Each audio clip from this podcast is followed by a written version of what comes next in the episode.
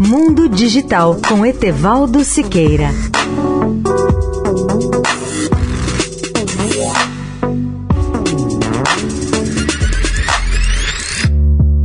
Olá, amigos da Eldorado. Seguradoras devem repensar seus ataques cibernéticos a estados. Eles podem custar bilhões, mas novas exclusões baseadas simplesmente na hipótese de os ataques serem guerreiros poderão ser ainda piores para todos. A invasão da Ucrânia, por exemplo, no início deste ano, atraiu considerável atenção global para a possibilidade de que a Rússia pudesse combinar seus ataques físicos ao país com ataques cibernéticos destinados a enfraquecer a infraestrutura crítica e os sistemas de informação.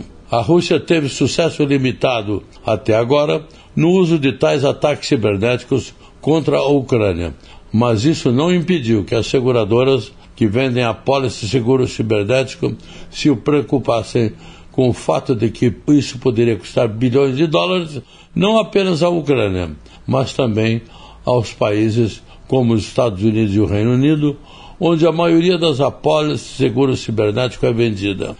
Eles têm bons motivos para se preocupar. Os ataques cibernéticos russos já custaram muito dinheiro a todas as seguradoras. A Rússia e seu governo foram amplamente responsabilizados pelo ataque do malware NotPetya de 2017, que embaralhou dados dos sistemas de computadores de empresas em mais de 60 países, em diversos setores, inclusive de energia e transporte, forçando muitas dessas empresas a interromper suas operações por vários dias. Leia o artigo na íntegra no portal mundodigital.net.br. Etevaldo Siqueira, especial para a Rádio Eldorado. Mundo Digital com Etevaldo Siqueira.